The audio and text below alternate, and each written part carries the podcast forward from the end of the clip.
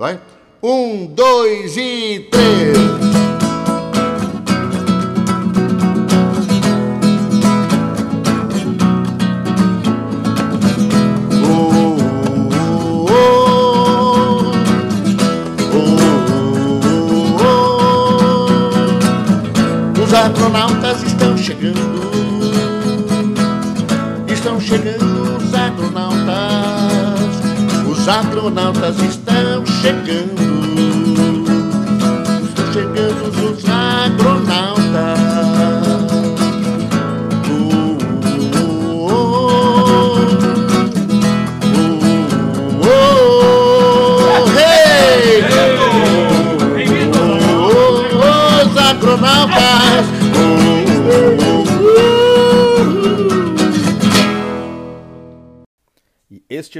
Episódio dos Agronautas conta com o apoio de um time muito especial de parceiros. Brasão do Pampa, faça a pecuária do futuro hoje. MSD, melhorar a vida das pessoas e a saúde dos animais. Aplicativo Capataz, quer informatizar a gestão da sua pecuária? Aplicativo Capataz, a ferramenta para uma pecuária sustentável. Affectum, transformando a gestão no agronegócio. ABS, progresso genético gerando lucro. E Telecheia e Bastos Leilões, 30 anos de profissionalismo e transparência na batida do martelo. Olá, amigos dos agronautas. Hoje entraremos na pauta de gestão na pecuária. Falaremos de indicadores chaves dentro do negócio. Falaremos também de benchmarking. E só que antes de entrar na pauta, eu gostaria de convidar os agronautas uh, para fazerem um relato do universo pecuária que aconteceu na semana passada em Lavras do Sul e que tem aí por objetivo ser o grande evento da pecuária gaúcha, brasileira, quem sabe aí da América Latina. Roberto Grecelé, te vi nas redes. Hoje a gente não tem como fugir, né? Buenas, é, é... Ricardinho. Tudo bem? Tudo bem? Bom dia para todos. É, de fato, o Universo Pecuária foi um pouco mais do que um evento local, né? Lavras do Sul tem uma tradição que gira ao redor do, do sindicato rural e é a comercialização de bovinos em um ou dois eventos semanais de ponta a ponta do ano. Isso já é conhecido. Outro fato que torna Lavras bastante conhecido é o time coeso ao redor do sindicato. E agora eles puxaram para se responsabilizar, organizar um evento chamado Universo Pecuária, que nasce com uma pretensão grandiosa de reunir gente de todo o estado, sim, e de boas partes do Brasil, para no futuro colocar de pé um formato semelhante ao que é uma Expo Direto Cotrijal da pecuária de corte. O que a gente viu, Ricardo? Um evento bastante diferente dos eventos convencionais de pecuária de corte. E cheguei a falar isso uma palestra de fechamento que eu fiz lá, onde eventos de pecuária de corte sempre se destinam a sempre se destinam a, a discutir nutrição, manejo de pastagens, sanidade, raça, desempenho, enfim e isto foi discutido lá no universo pecuário, mas não com a profundidade e com a exclusividade de sempre. Então entraram outros temas como assessoria jurídica, como inovação, como compras conjuntas, como rodadas de negócio, enfim. Então foi um evento muito rico, bastante gente, bastante gente que protagoniza as lideranças do agronegócio. Sebrae como um grande apoiador, o Sistema Farsul, o Sebrae, na verdade, como um co-realizador, é, o sistema Farsul como um co-realizador também, enfim, a Cotrisul, muita gente bacana envolvida, muita gente que fazia tempo que eu não via presencialmente, então foi um belíssimo evento, Ricardo. Ok, Roberto. Eu, eu não sei se o teu se a tua internet não está cortando um pouco aí no Mato Grosso do Sul, se a gente sabe que tu está em Campo Grande, mas uh, vamos ver. Veloso, tu também estava com um stand lá, né? Tava, bom dia, pessoal. O, o- em Campo Grande a internet é tipo a rede elétrica lá em Palomas, é monofásica, né? Mas isso aí tudo vai se progredindo, vai se avançando, né? O, eu tive no universo pecuária, professor Ricardo, e o pessoal usou muito a frase que é para ser a nossa expor direto da pecuária, seja feira dinâmica, feira de negócios, e para mim cumpriu totalmente aí com esse propósito. Tinha um formato diferente, né? As pessoas não estavam ali com estandes, vamos dizer, desse caráter tradicional festivo, de churrasqueira, festa, coquetel, até isso era vetado lá no evento, horário para iniciar, horário para fechar, restaurante em comum para todos, e foi muito, muito bom, muito organizado. Parabéns a todos aí de Lavras aí e demais promotores do evento, que estava uma maravilha, né? Sebrae, sindicato, amigos lá da, da CIA, então foi um colosso. E uma atividade que eu participei, que eu achei muito boa, Ricardo, colegas, é que o Sebrae se dedicou a promover as rodadas de negócio, que são aquelas rodadas que as empresas vão e tem um pequeno momento para se apresentar e depois uh, recebem interessados né, em conhecer melhor a empresa de cada um. Eu participei de uma rodada lá que era das empresas de insumos e serviços e achei muito bacana, porque ali naquele momento tinham várias pessoas que eu conhecia de vários anos, mas eu não tinha muito clareza do, de onde trabalhavam ou com que atividade realizavam, e na rodada ali uh, todo mundo comentou isso, ah, Veloso, eu não sabia que era bem assim o trabalho de vocês. E a mesma coisa eu percebi, tanto de empresas locais ali da região, né, de Caçapava, Lavras, em torno, como de outras empresas de outras regiões que estavam lá. Uh, também, Ricardo, comentei contigo antes, um sucesso que o evento teve três remates, né? E cada remate com mais de mil reses. Então, o evento se propôs a fazer fóruns técnicos, né? Parte de conhecimento, mas não arredou o pé da parte de comercialização que nós até conversávamos naquele nosso podcast sobre a Expo Inter, né? Então, achei muito, muito bom. E as dificuldades da distância lá de Lavras, ou da localização da hotelaria, foram, para mim, plenamente superadas pela organização e pelo apoio que a organização deu aos expositores, visitantes. E aí se organizou casas para alugar, como é que é, Airbnb, outras alternativas que a gente sempre tem, né? quando quer receber pessoas. Então, achei nota 10, nota 1000 evento, e é, é, tudo para ser um, uma grande data né, de um evento profissional da pecuária nossa aqui gaúcha. O professor, estive lá, Caju. Estive lá também. É, eu não vou repetir o que disseram de positivo, mas a noção de, de, de integrar integrar a cadeia, ela foi totalmente bem sucedida. É, falaram aí de, dos vários pontos, a parte comercial, a parte de conhecimento, é, mas todos, todos, a, o nome foi muito feliz em ser usado, universo pecuária, ou seja, tudo que compõe essa nossa atividade estava, de uma certa maneira, é, contemplado nesse evento.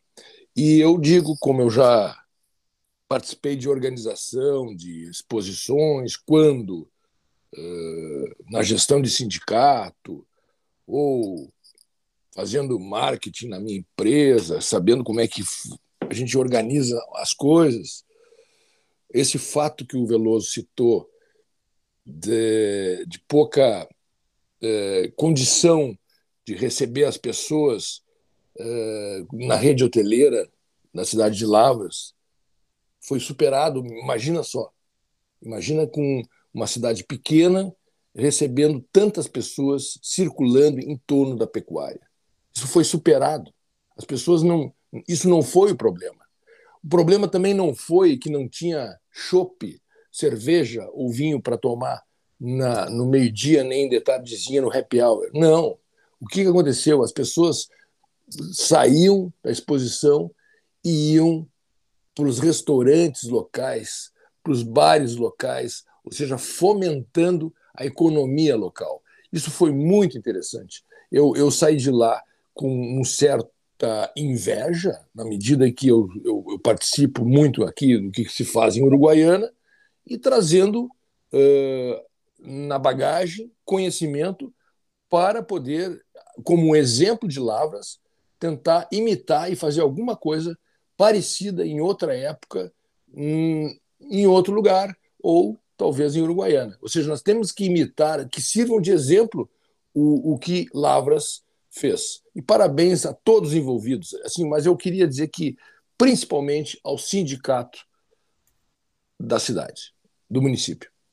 Bom dia, bom dia, boa tarde, boa noite a todos que nos ouvem. Bom dia, colegas. Bom dia, é, eu estive lá no Universo na quinta de tarde. Essa semana realmente foi uma semana bem puxada para mim. Não consegui fazer, eu queria fazer a programação do feriado, mas não foi possível. Mas eu fui na quinta na verdade, eu vou dizer uma coisa para vocês. Concordo plenamente com o que os, colegas falaram, mas a, a, minha expectativa era exatamente essa, não era diferente daquilo ali, porque eu conheço muito o trabalho do pessoal de Lavras, de longa data, tenho muitos amigos em Lavras, frequento a cidade de Lavras, os remates em Lavras, a exposição de Lavras, o ano passado, inclusive, eu fui na exposição de Lavras na retomada. Então, é um sindicato muito organizado, é uma turma muito coesa, é exemplo para todos nós. Sem sombra de dúvida, no Rio Grande do Sul é o mais organizado, o maior, o que mais tem programação. E a, a Lavras do Sul, o, a cidade de Lavras, ela vive em torno do sindicato, ela participa dentro do sindicato, a comunidade participa sempre.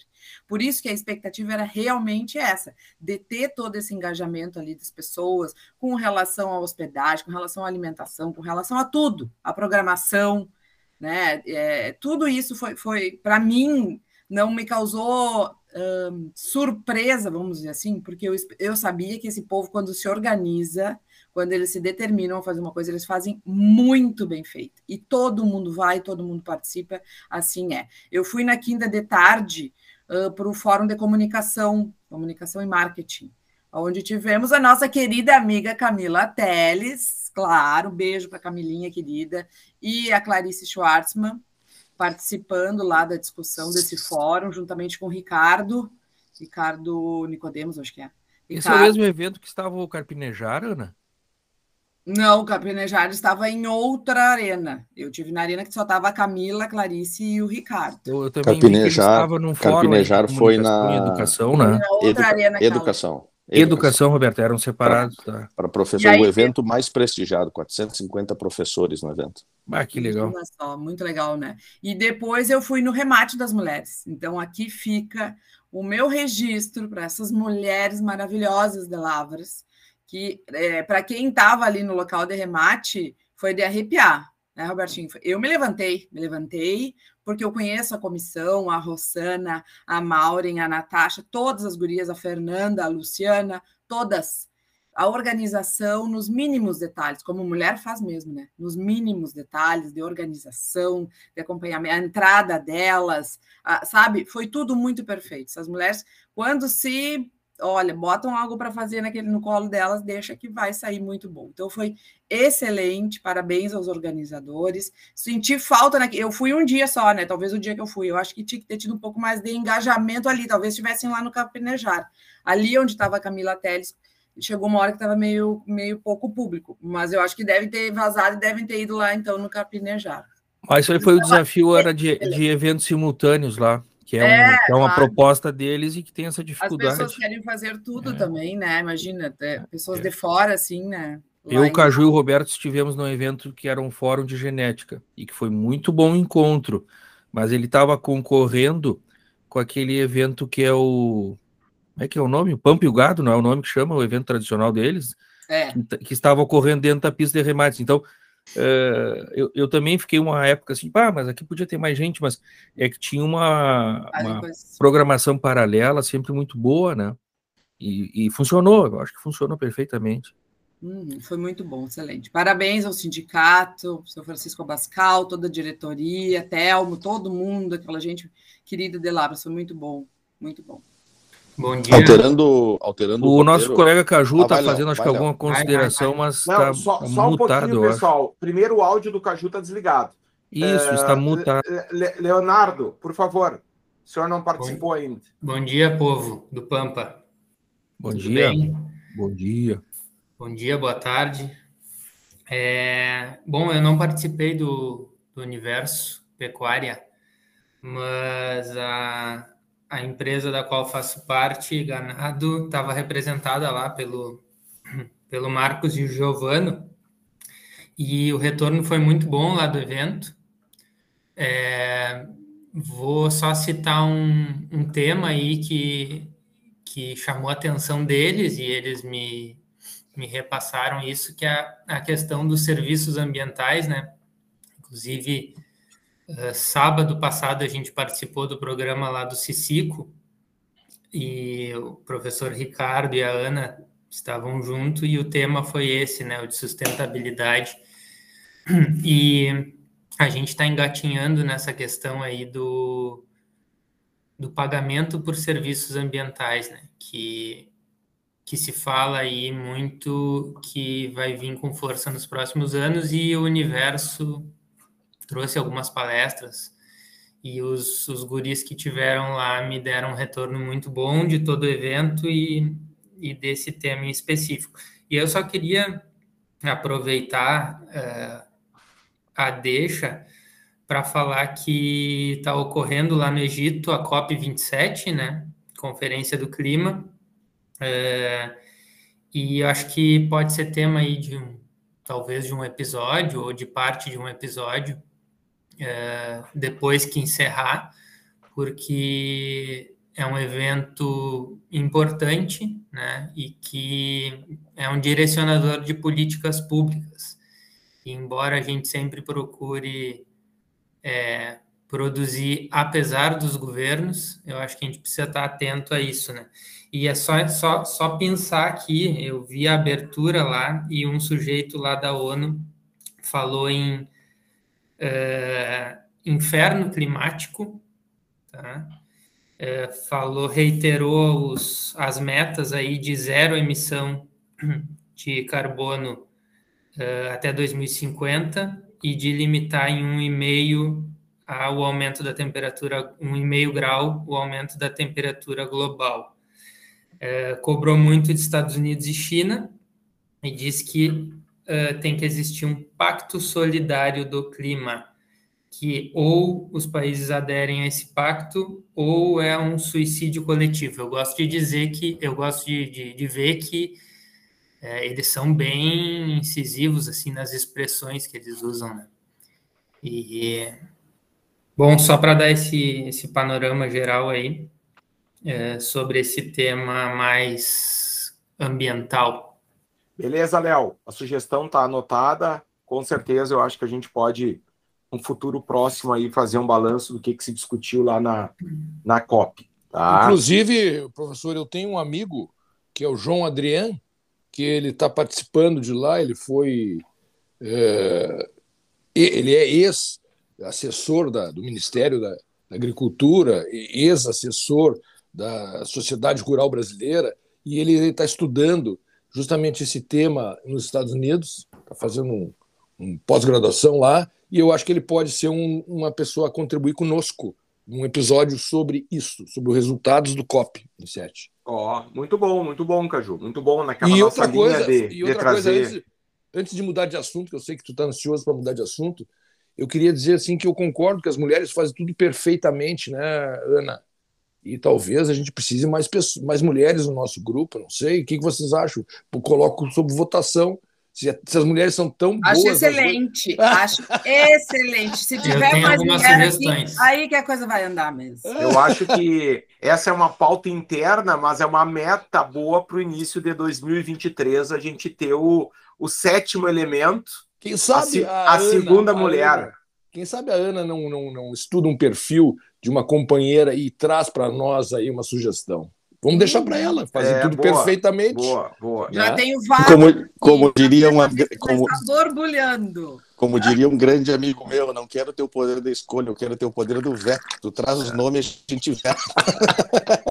faremos, faremos um grupo, um grupo sem a Ana para vetar aqueles nomes que nós não isso, queremos. Isso, isso, Deixar isso bem claro. Duvido, duvido olha que uma sugestão. Hein? Olha a censura. O eu duvido. Eu o agronautas, o agronautas só melhora, é, o agronautas, desculpa, não só o agronautas, mas o agronegócio só melhora com a presença feminina. Nos últimos anos para cá, quando tem engrossado o caldo da presença da mulher, principalmente em posições de vanguarda, isso só tem melhorado. Obrigada, Robertinho. Tamo junto. Pessoal, vamos, vamos entrar no tema de hoje, né? Eu acho que foi bom, até falamos bastante aí do, do universo pecuária, mas eu acho que merece esse destaque aí por tudo que foi dito aí por todos vocês. Eu, infelizmente, também não pude estar presente, mas ouvi bastantes relatos aí. Uh, eu queria, no primeiro momento, assim, propor um desafio da gente elencar três indicadores chaves zootécnicos na cria, na invernada e indicadores sistêmicos. Então, vou começar pelo Léo, que falou por último na primeira rodada. Léo, falando em cria, quais são os indicadores que tu trabalha bastante dentro da Ganado, que eu sei que tu trabalha com isso diariamente, para a gente começar a debater esse tema aí. Bom, Ricardo, falando em cria, o principal, talvez, mais palpável, seja a taxa de desmame, né? que é uma consequência de taxa de natalidade e taxa de prenhez. A taxa de desmame talvez traduza melhor uh, o que, que se desmama de terneiro por vaca exposta à cria. É, as perdas reprodutivas também, né, que é, são as, também chamado de merma, perda do, do toque ao desmame, é, e um outro indicador que envolve também peso de desmame, que é uh, quilos de terneiro ou bezerro desmamado por vaca exposta à cria. Então, esses basicamente são os indicadores chave aí que são reconhecidos em benchmarks tanto aqui Rio Grande do Sul quanto em trabalhos publicações acadêmicas científicas quanto no resto do Brasil e em boa parte do mundo, né? Esses são os indicadores principais da cria. Leonardo, e da CRIA, eu acho que esse último que tu falasse é o mais representativo de todos, eu acho que é o que a gente menos calcula, né? Com que é certeza. o quilo de terneiro desmamado por vaca exposta, porque esse é o resumo de tudo, né? Chama, quanto, chama, quanto que saiu de produto do sistema como um todo. Eu me recordo que é. outro dia fez uma revisão desses números Sim. e 150, 160 quilos seria um bom número, né, Leonardo? Por aí, é, né? isso. E, e assim, eu diria que ele, ele é o mais representativo dentro de uma visão é, do animal sendo a unidade produtiva, né? Se a gente for para uma visão talvez um pouco mais atual do hectare, do, da unidade diária, ele precisaria ser um pouco modificado. Até a gente discute aí no, no na, nos bastidores aí uh, de criar um indicador que não é muito fácil de calcular, que seria quilos de terneiro desmamado por hectare. Esse sim poderia servir para comparar a cria com outras atividades, porque a vaca ela pode ocupar meio hectare ou pode ocupar um hectare e, e o resultado em cima do recurso mais escasso que é a terra vai ser diferente, né? Perfeito, perfeito. Pode, tu pode ter um, um bom peso né, de terreno desmamado por vaca exposta, mas num sistema pouco eficiente, né, Leonardo? É, é a onde velha tu tá pressionando discussão. pouco o sistema, né? É a velha tu pode ter melhor... outros onde tu é. consegue extrair mais do sistema, né? Exato. né? Melhor deixa eu, deixa eu um terneiro um de 260 aí. ou dois de 150. Léo, vamos, vamos, vamos. Nossa, nossa tarefa é deixar desmistificar algumas coisas. É, fala um pouquinho, já que tu iniciasse esse tema do, da medição de, do desmame, fala um pouquinho aí, vaca exposta, como é que é? O cara entrou. Explica um pouco mais assim, para o cara mais desavisado, o que, que significa isso, na medida em que tu coloca uma vaca é, X vacas no serviço, depois elas vão ter prenhez, depois elas vão, vai ter perdas. Né? Como é, me explica bem tá. como é que funciona essa medição. Tá, vamos lá. Estou uh, agora, 9 de novembro, uh, expus as, o meu rebanho de 100 vacas uh, à inseminação, a touros, certo? Emprenharam daqui nove meses e 15 dias, nove meses e dez dias, vai começar a aparição.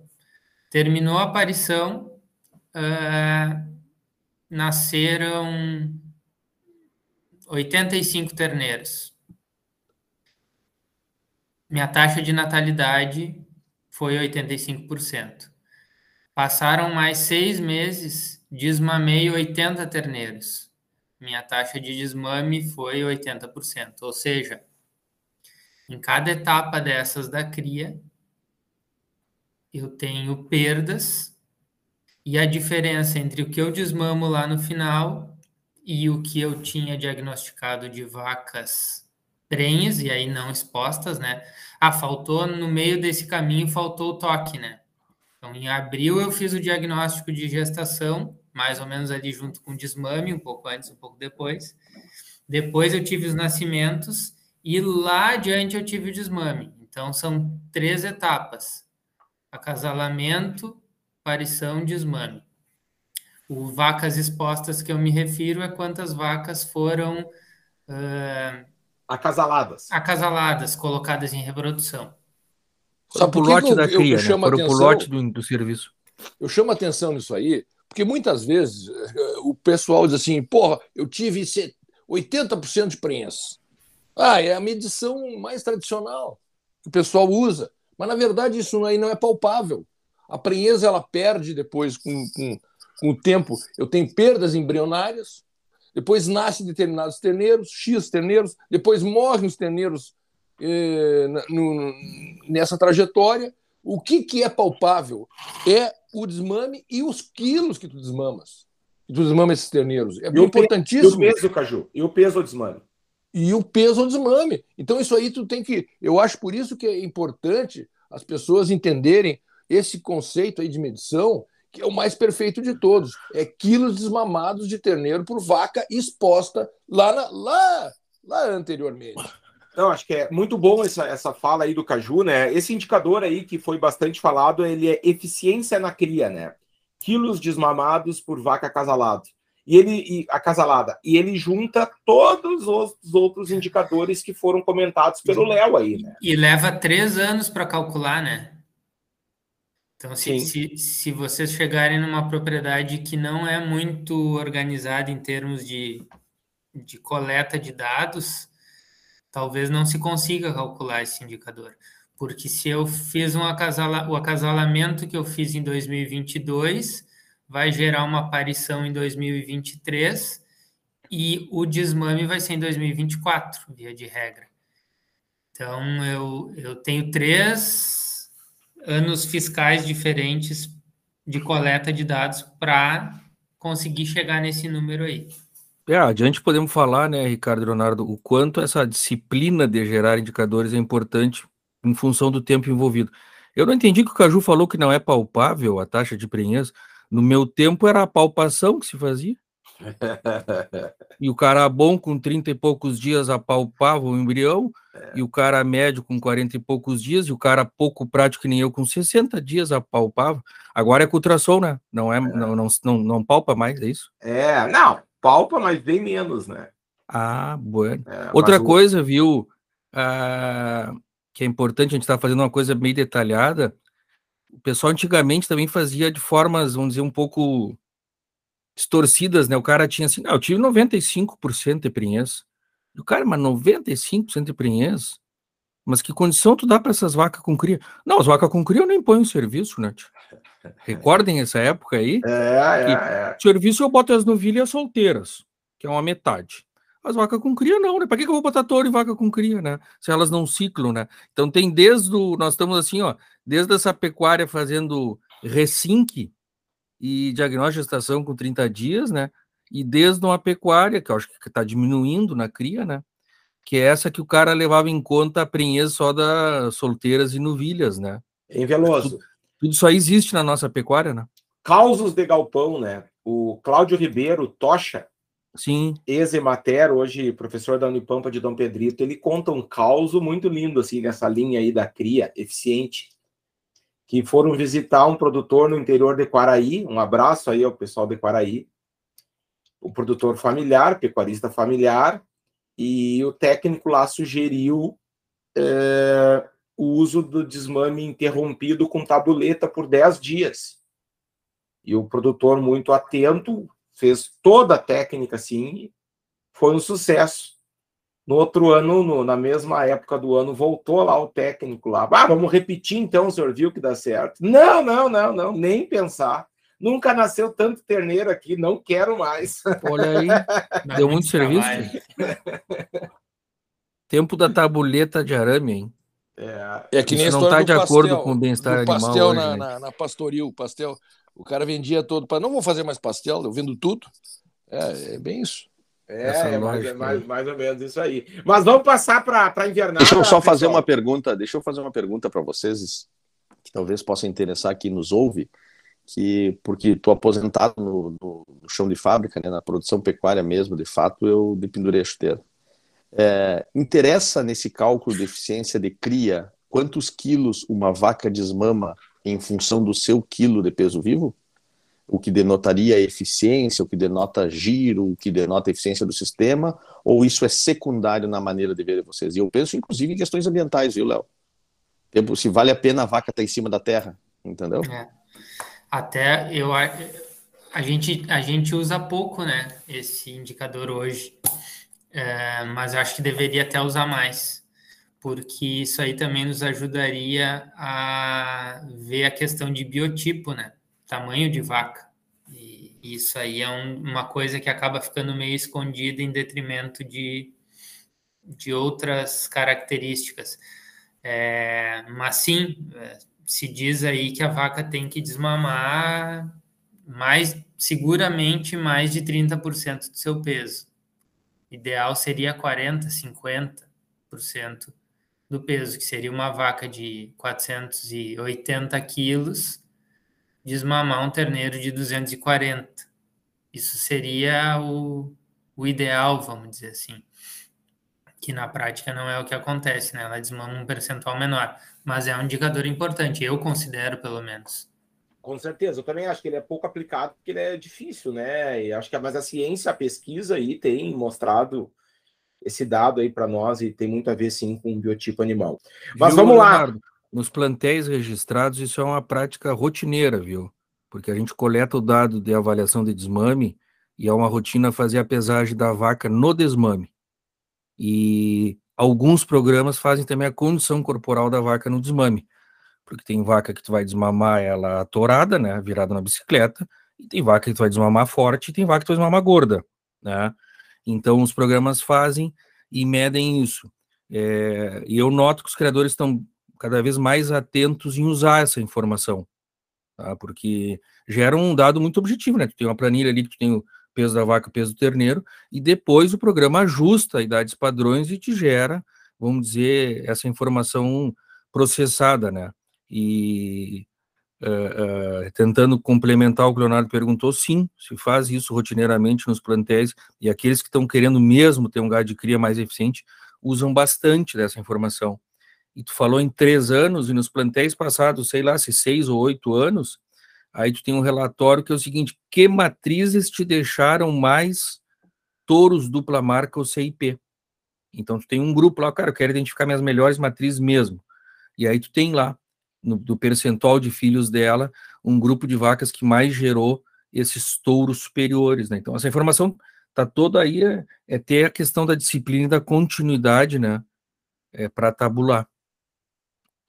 Para nós depois entrar nessa parte aí, eu acho que é importante que o Veloso está provocando de, dessa disciplina e organização para coleta, processamento e análise das informações. Vamos fechar só com os indicadores chaves ou técnicos da invernada e, e do sistema como um todo, né? Eu anotei alguns aqui para a gente discutir, falando em invernada. Acho que ganho médio diário tem bastante importância, peso ao abate, rendimento de carcaça, carga animal, que, que vocês acham, assim, quem tem aqui, além de técnicos, tem produtores, né? Quais são os indicadores chaves aí dentro da, da invernada para vocês? Falando de recria e engorda. Deixa eu, deixa eu só fazer um comentário antes, professor Ricardo, de avançar nessa fase, porque já está indo para depois desmamar o terneiro. Eu quero ainda falar um item da cria. Tem coisas que a gente repete, eu acho que excessivamente, vão se tornando verdades. Todo mundo que estudou aí bovinos de corte na universidade recebeu o seguinte, ó. O Wiltbank já dizia que a reprodução tem 10 vezes, 20 vezes mais impacto econômico que o peso ao desmame. É isso, Leonardo? Que o valor do produto abatido. Tá? Então, isso se repetiu. Nós recebemos uma doutrinação que isso era uma verdade que tinha que levar em conta, etc.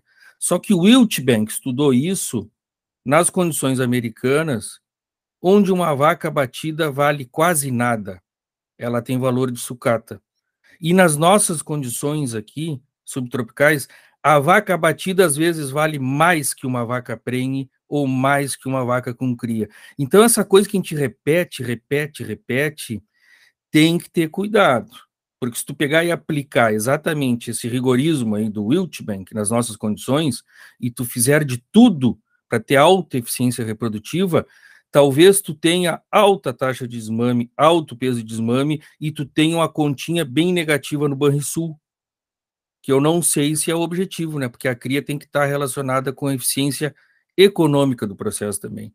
Então, assim como eu brinquei na outra vez lá, que o nosso companheiro tinha que comprar o campo e não comprar o pivô naquele momento, hoje eu trago essa provocação que essa fala do Wiltbank seguramente é correta, os caras de reprodução todos usam, né?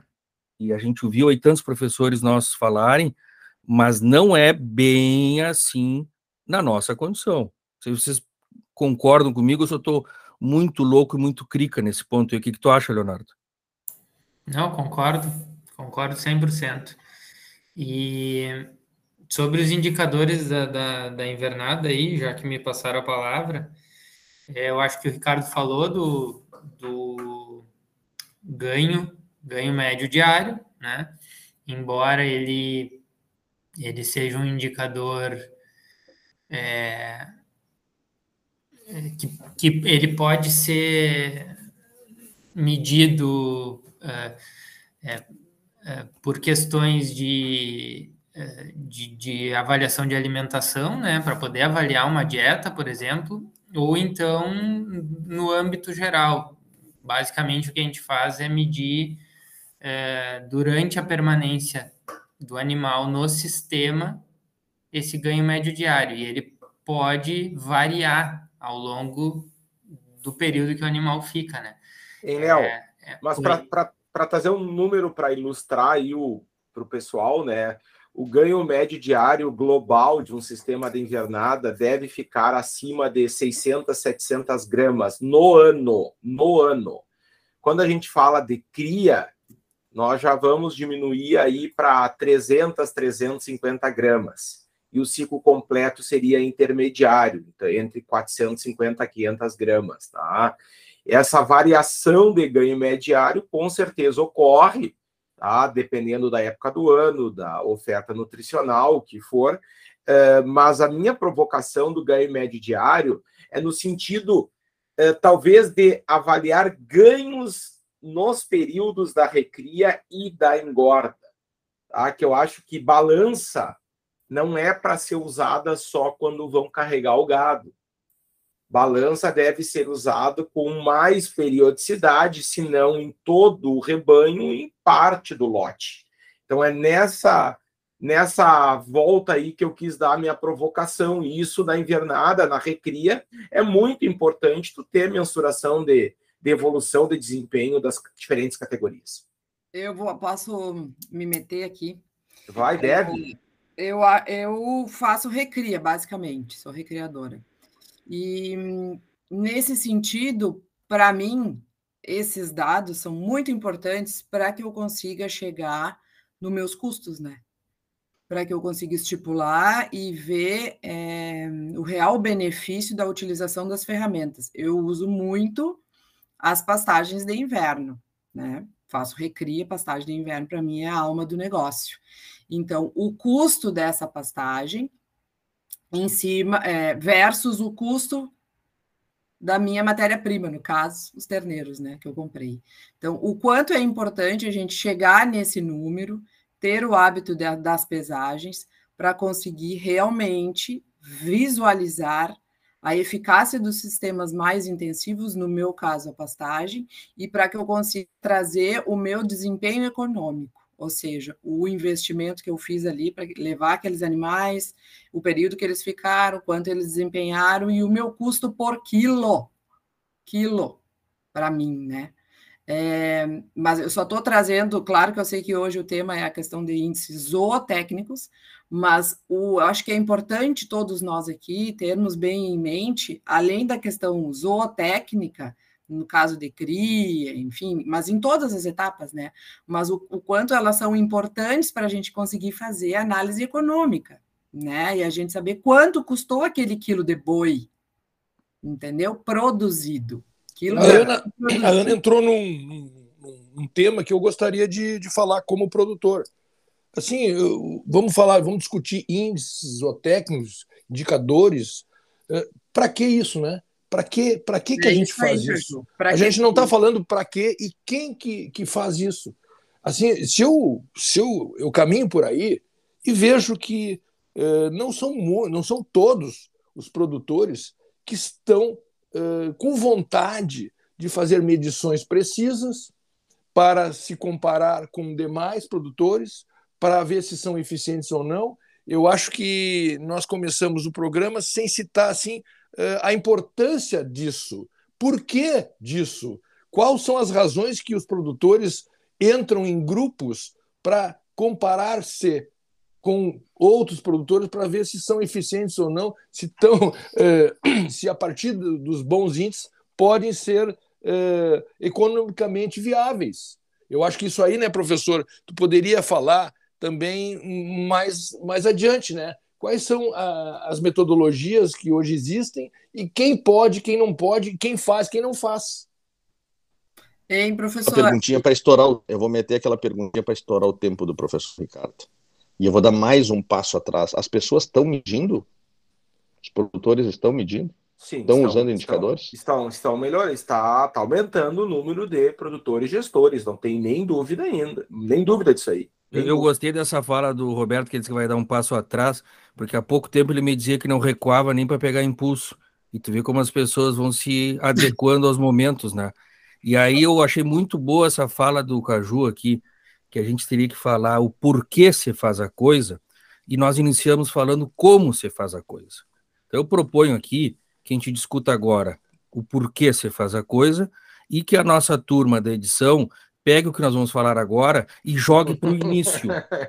Mas não tem problema, cara, isso aqui nós estamos gravando. Se nós jogar isso por início, isso vai vir antes do como. Eu acho que tá bem, tchê. e tem que ser feito.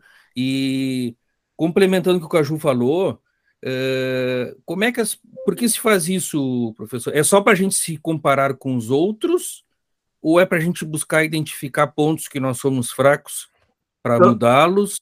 Ou é para a gente poder olhar outros que são bons nisso que nós fazemos não, acho que, acho que tá para melhorar o nosso processo? Aí. Vamos voltar atrás, então? É, ah, não, acho que está invertida a ordem. Tu então, tem... bom dia a todos, pessoal. Hoje vamos falar sobre o quê? Qual é o nosso assunto? Tu tem... O produtor deve fazer, ter controles, né, primeiro para avaliar o seu negócio. É ele com ele mesmo. É, se num futuro, se num futuro ele vai entrar num grupo de troca de experiência, é, para poder se comparar, um processo de benchmarking, identificar as melhores técnicas, os mais eficientes. Isso é consequência de alguém que está inquieto e que quer saber como está o seu negócio em relação à média regional, estadual, nacional, o que for. Mas uh, o objetivo primordial é avaliar o seu negócio.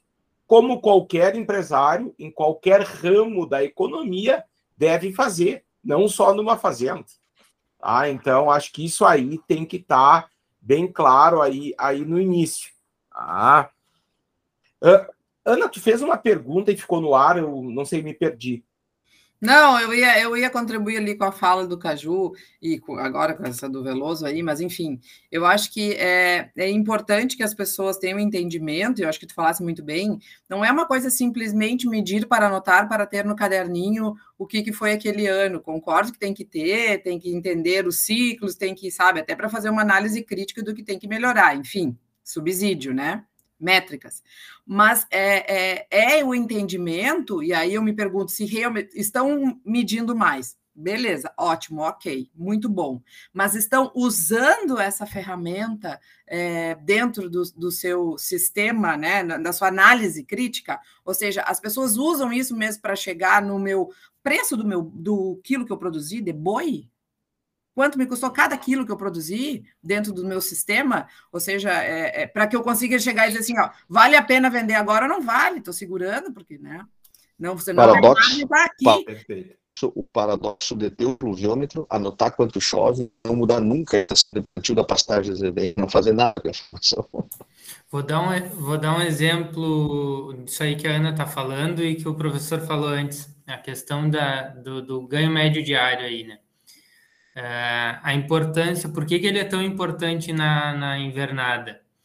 É, hoje em dia, a gente abate novilhos bem jovens, né? Dois anos, às vezes menos, às vezes um pouquinho mais.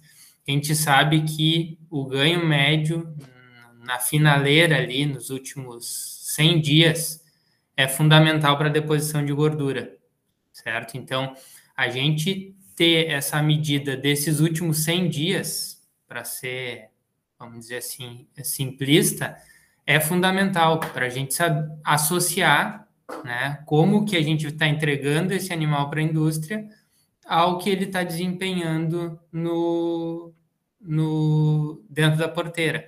E mais, esse, essas medidas servem também para a gente avaliar o uso de tecnologias. Ontem eu recebi aqui, uh, de uma propriedade que a gente atende, uh, ganhos médios diários de todas as cargas agora da primavera, todas as cargas de bois. Uma aqui deu 1,6 kg, 1,7 kg, 1,5 kg. Então, o que, que eu sei aqui? que a tecnologia que eu estava aplicando lá, que era uma suplementação XY, ela surtiu efeito, porque eu sei que na pastagem por si só eu teria um ganho 20% menor, 15% menor. Então, também a informação ela serve, o número ele serve para eu ter esse referencial, além do, do, do indicador do sistema como um todo, que era o que o professor Ricardo estava puxando quando falou em GMD global. Beleza, beleza. Mas, pessoal, assim, ó, para nós só fechar essa parte de indicadores ou técnicos chaves, eu vou trazer alguns aqui que servem para qualquer sistema pecuário. E aí nós vamos entrar onde? Nós vamos entrar na produtividade, que é quilos de peso vivo produzidos por hectare. Nós vamos entrar na eficiência de estoque, que é quantos quilos tu vendeu a partir do teu inventário inicial. Aí isso é diferente de desfrute, que é quantos animais tu vendeu em relação ao teu rebanho inicial. Estou falando em número de cabeças, tá? Repete aí, professor, porque a gente costuma usar muito a expressão desfrute e talvez é, eventualmente claro, mas correto. tem uma confusão. A literatura ela é confusa às vezes, né? Ainda mais quando essa parte de gestão. Mas eficiência de estoque é quantos quilos o teu sistema desfrutou em relação ao teu total de quilos no início do período. Por exemplo, teu rebanho bovino, se tu hipoteticamente fosse pesar todo ele, tem 1 milhão e 500 mil quilos. Quantos quilos tu vendeu ao longo do ano em relação a este 1 milhão e 500 mil quilos? Isso é eficiência de estoque, tá? Desfrute é quantas cabeças tu vendeu. Vendi 200 cabeças de um rebanho de mil. É 20% okay. do teu desfrute. Teu rebanho inicial. chamado de taxa de abate, né, professor? Também taxa de abate, também muitas vezes chamado. Então, vamos lá, só para fechar. Produtividade, eficiência de estoque e mortalidade. Eu acho que mortalidade é um indicador chave aí para qualquer sistema. Muito bem, muito bem. Eu tava, eu sou um cara dispersivo e eu, vocês falavam aí, eu olhava o nosso grupo no WhatsApp também, e eu acho que o professor Ricardo fez uma observação boa. A Ana tá inquieta que ela quer já chegar direto no resultado financeiro e ele é consequência, né? Então eu acho que a gente primeiro tem os indicadores esses produtivos ou técnicos que nos falam o quanto a gente está sendo eficiente em produzir. Mas tu pode ser top produtivo e não ser top rentável, né? E daí vem a história da análise do benchmark, né? Tu pode ser muito bom em produzir, mas tu não é o melhor no resultado financeiro. Não, e eu aí... não estava inquieta para ver o resultado financeiro, eu estava inquieta para ver se as pessoas usam as ferramentas, usam a informação. tu está inquieta, tu não deixou nem eu concluir, lógico que tu está inquieta. Não, é eu já estou saindo. Um beijo o... para todos. E, e, eu acho que o que o professor propôs ali, de nós termos um episódio específico sobre indicadores econômicos, é um bom avanço, professor. Então, hoje a gente dedica um pouco tempo a falar dos indicadores produtivos, né, os técnicos, e na sequência dos indicadores uh, uh, financeiros, né? Isso, parte 1 e parte 2, a gente já fez isso em outros, em outros programas, né? Muito bem. Porque vai ficar muito superficial, nós já estamos estourando uma é, hora. É, que a gente ali. tomou um bom tempo com o universo pecuário, que foi muito bom, e acabou limitando um pouco Mas a nossa um pouco... pauta propriamente dita. Eu quero fazer uma provocação, porque. E aí eu vou pedir que o Caju me ajude, tá? Quer falar um pouco do GTPA, que é o Grupo de Trabalho Pecuária do Amanhã, que é um projeto de extensão aqui do, do, do CTPEC, que eu tenho a honra de coordenar, e que o Leonardo, junto com a equipe Ganado, coordena um grupo também na região central do estado. Porque esse projeto deveria e deve, e está à disposição de quem nos ouve, de ser replicado em outras regiões do Rio Grande do Sul, do Brasil, eh, como já foi o CITES, como já como é os CREAS eh, nos países de Uruguai e Argentina. Eh, nós nos reunimos uma vez por mês, e vou ser bem sintético, para discutir pontos cruciais no ambiente produtivo e no ambiente gerencial. A gente vai lá naquela propriedade, eu já fiz uma visita prévia com a minha equipe, já identifiquei alguns pontos uh, importantes, e no dia do encontro, com todos os produtores do grupo, a gente descasca esses pontos. A gente sugere, a gente critica o sistema sempre numa ideia de evolução, de construção. Em algumas épocas do ano, a gente tem dois eventos de benchmark. Em junho, a gente discute os números da CRIA, e em dezembro, a gente discute os números do sistema como um todo, sejam eles técnicos, de recursos humanos ou financeiros. Caju, faz um depoimento aí como membro do GTPA uh, eh, junto à empresa que tu trabalha. Olha, esse, essa novidade surgida há seis anos atrás, né, Ricardo, um, que a, a universidade se propôs a aglutinar produtores, eh, eu vou usar a palavra inquietos, produtores que, eh, não satisfeitos uh, em medição própria, resolveram ir para frente e se comparar ao mercado, saber como estava sua atividade em relação aos seus pares, aos seus colegas. Isso que eu acho que é o princípio de tudo. Primeiro, é por isso que eu insisti agora em falar, mas por que medir? Por que medir? Qual é a razão de medir? é saber se nós estamos cumprindo com a nossa nobre função de produzir bem, produzir em cima de, um, de uma terra que ela é sagrada. Eu, eu acho assim que nós temos, uh, não podemos ser ineficientes. A sociedade nos cobra e eu acho que então a medição é uma forma bem uh, uh, inteligente de nós progredirmos, nós tornarmos melhores. quando um produtor resolve entrar num grupo desses e abrir a sua contabilidade e comparar os seus números, é um, um sinal de que quer evoluir.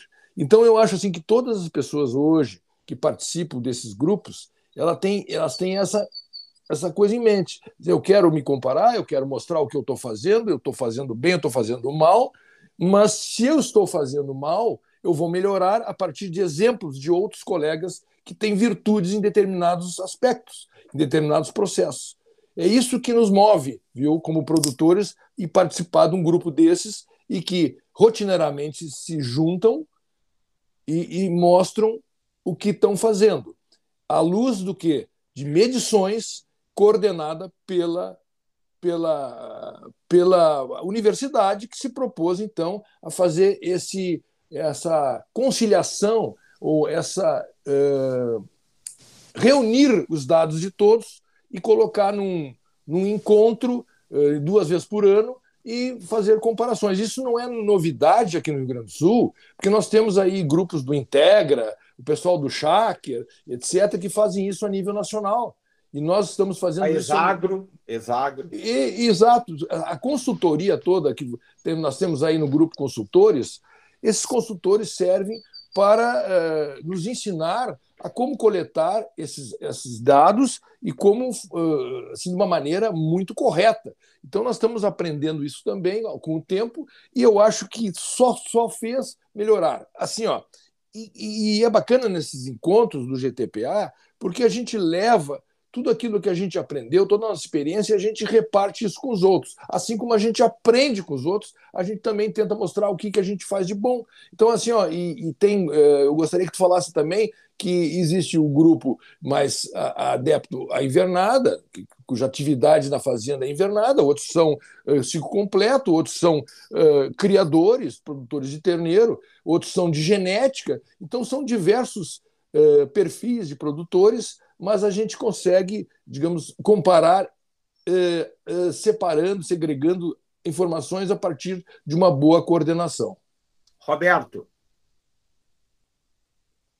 Ver, é, como é que chama? Mensurar, então, comparar, medir, comparar, mexe, né? Cutuca, né? Cutuca com, cutuca com o desafio, o efeito comparativo dá um pouco mais de quem é quase teu lindeiro e tu te mostra que tem um potencial para tua propriedade, teu sistema é um pouco mais além. Eu acho que é disso que o Caju está falando. E isso é, pode ser objeto também, Ricardo, porque certamente vocês que trabalham com gestão mais pura de propriedade rural devem trabalhar perto de assuntos bastante humanos e psicológicos, né? E eu lembro que no Sebrae nós trabalhávamos bastante com isso, né? Quais são os diferentes drives de mudança de propriedades rurais? O que desacomoda um produtor, o que motiva um produtor da serra, não necessariamente o que motiva um litoral, não necessariamente o que motiva um empresário, não necessariamente o que motiva um invernador do Quaraí. São, são motivos diferentes. Né? E isso que o Caju está falando, que o indicador e o efeito comparativo desses grupos de troca de experiência, a exemplo desse que vocês deram, ele tem esse efeito de desacomodar. Mostra Cortou, acho que a fala final. Está cortando, Roberto, Roberto está é. cortando. Vai veloso. Feito vai de veloso. desacomodar, eu acho que era o que ele queria dizer. É, joia, joia. Não, o que eu queria comentar, pessoal, primeiro que eu parabenizo vocês aí do GTPA e da Ganado também, que coordenam um grupo, porque esse trabalho é muito importante e muito bom.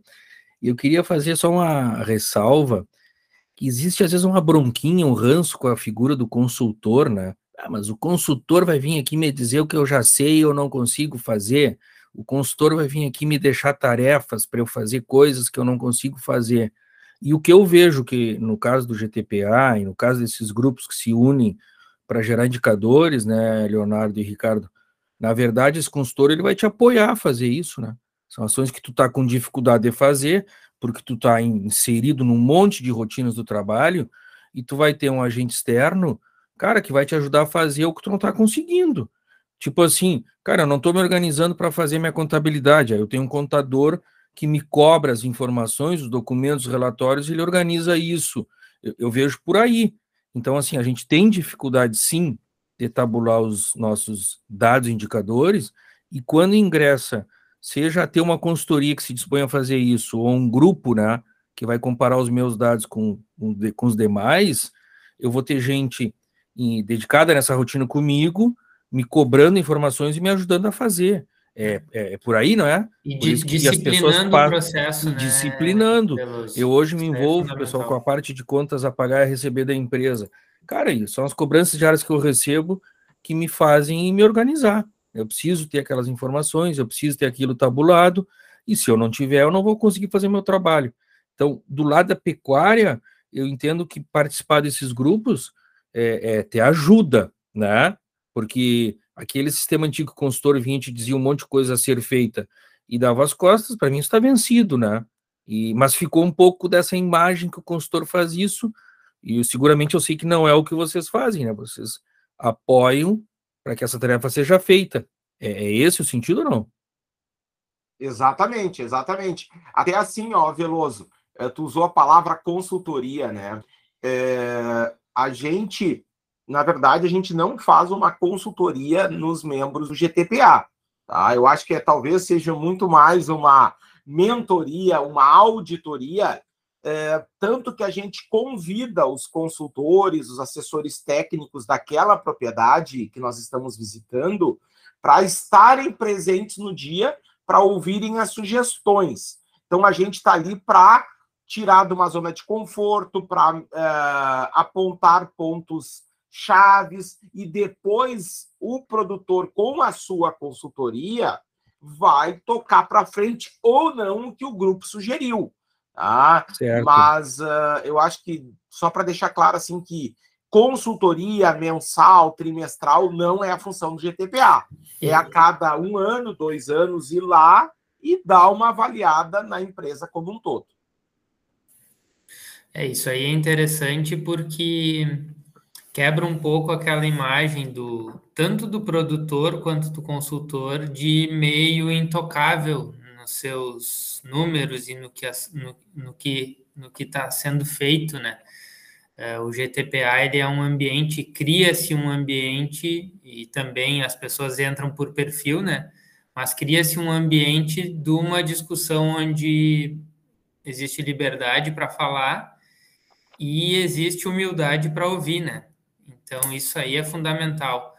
É, a gente ouvir o que as pessoas, os pares têm a dizer e procurar melhorar, né? Receber isso como uma crítica construtiva. Isso é, tanto quem é quem, quem presta assessoria para essas empresas quanto os proprietários em si, eles eles têm esse, vamos dizer, benefício de estar fazendo parte de um grupo desses. Pessoal, vamos indo para o final do encontro, tá? Já são uh, 7h10, né? Para quem não sabe, a gente grava os agronautas às 6 horas da manhã. Chuva quartas... firme em Porto Alegre às 7 10 da manhã, viu? Nas quartas-feiras, quinzenalmente, né? É... O, só assim, o Caju deixou no ar ali uma pergunta.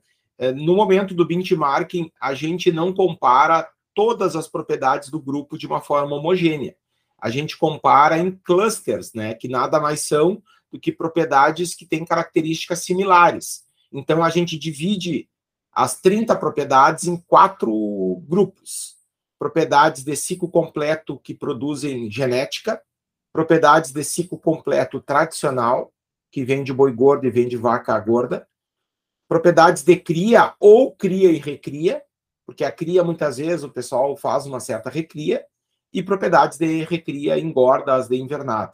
Então a gente compara cada empresa junto ao seu grupo, né? Então isso é importante. Se não é, é não é uma comparação justa nós comparar quem tem uma invernada altamente eficiente em pastagens cultivadas com suplementação com uma cria em campo nativo no basalto. Então só para para deixar isso claro assim, é, como que é feito lá no, no, no dia, né? Sim, não, mas eu faço com o professor Ricardo, porque uh, essa turma, especialmente que faz recria ou que faz engorda, ela migra bastante, né? Conforme o mercado e circunstância, né? De uma dessas você faz tabular isso e ter séries históricas, né? É, nós, são sete anos, tá? Eu acho que até ontem tivemos um encontro e isso foi provocado da gente tentar identificar aí ao longo desses sete anos já quais, quais sistemas uh, seriam mais rentáveis. Sim. Não, mas eu, eu, até nem entro nesse ponto, digo que deve ter uma dificuldade de vocês de agrupar uh, os participantes, porque seguramente ao longo dos anos eles vão mudando o perfil, né? Tipo, aquele indivíduo que fazia só recria começa a engordar, aquele indivíduo que fazia só engorda passou a ter alguma atividade de cria, né? É, Deve, mas, é, é um Veloso, desafio isso aí, né? Na minha região, na fronteira oeste, essa mudança não é tão comum. Claro que recria engorda é mais fácil tu mudar. Mas a cria entrar e sair, eu não vejo, não vejo muito aqui na região, não. Os sistemas são mais estáveis. Olha só, eu tinha impressão que variava mais. O Caju tá desligado teu microfone. Eu tô vendo que tu tá querendo é, falar. É, eu queria dar um testemunho. Eu desligo para não, não dar chiado, mas assim, ó, o, o testemunho é o seguinte: a gente observa nesses sete anos, agora tu disseste quanto tempo que já estamos uh, nesse nesses encontros, e todo ano a gente enxerga, através dos dados, qual o, atividade que está dando mais dinheiro, está dando mais resultado. E muitas vezes a cria perde para a recria, outras vezes a invernada ganha da genética, é, enfim. Mas isso é, é um, são indicadores que vão, então, nos mostrando aonde nós temos que apertar o cinto, onde nós temos que investir. É justamente isso. Indicadores servem para nos monitorar e para que a gente possa corrigir o nosso curso.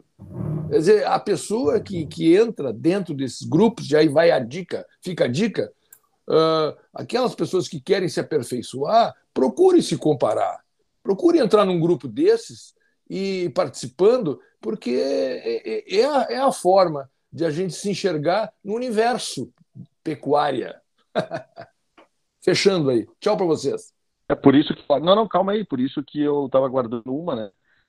Acho que é um indicador que é para todos. Vai ter que ter outro para vocês se concordam ou não. Que, de fato, o que importa é reais líquido por hectare ano, meu amigo. Que é um indicador global de compatibilidade que permite comparar a tua propriedade de cria com a rentabilidade do vizinho, com a de soja, ou se tu tem que entregar para fazer com o condomínio de casa. Entendeu? Que reais por hectare líquido eu me atrevo a entrar cavalo assim no final do episódio aqui para provocar para o próximo episódio.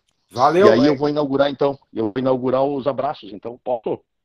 Pode. Semana, semana passada foi bem intenso, né, por, por conta lá do universo pecuária. Eu se a Santos, que é produtora rural, é, zootecnista, inclusive doutorado em produção animal, pessoa e disse que não perde nenhum episódio nosso, inclusive postou lá algumas coisas então, um grande abraço para a Viviane e um grande abraço para o nosso. Nós estamos junto. Falha a memória, é Paulo. Lembra, doutor Paulo? É Paulo, né, Caju?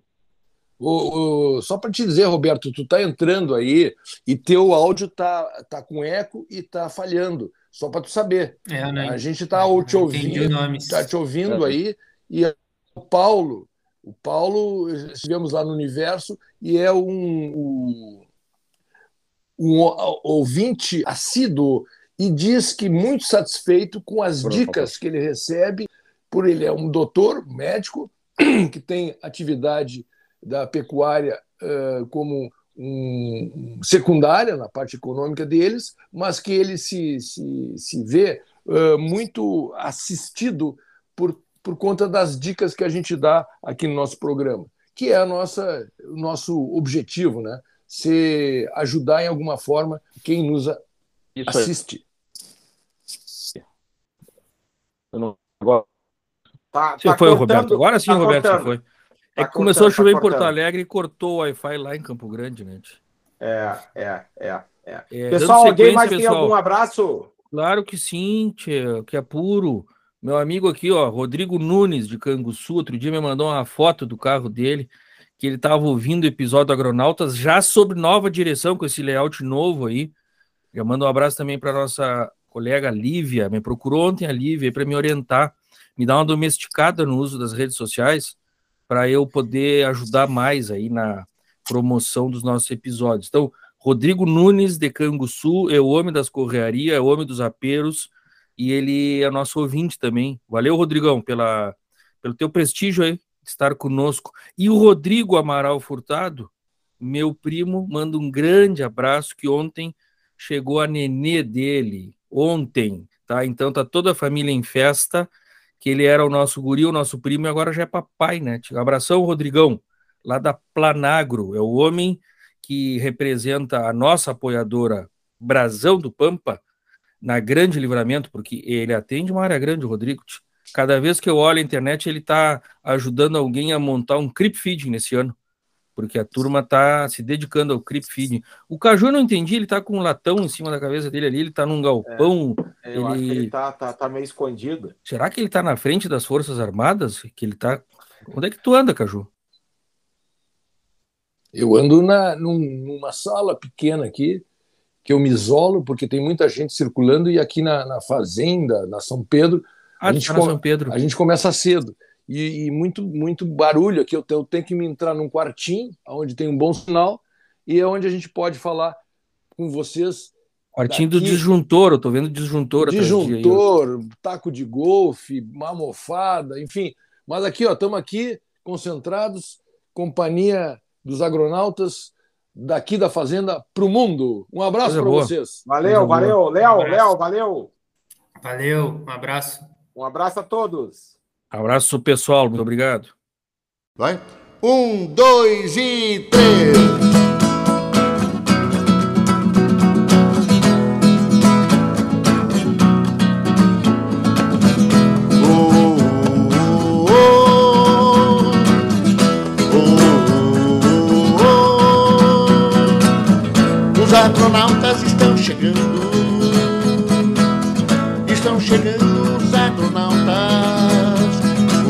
astronautas estão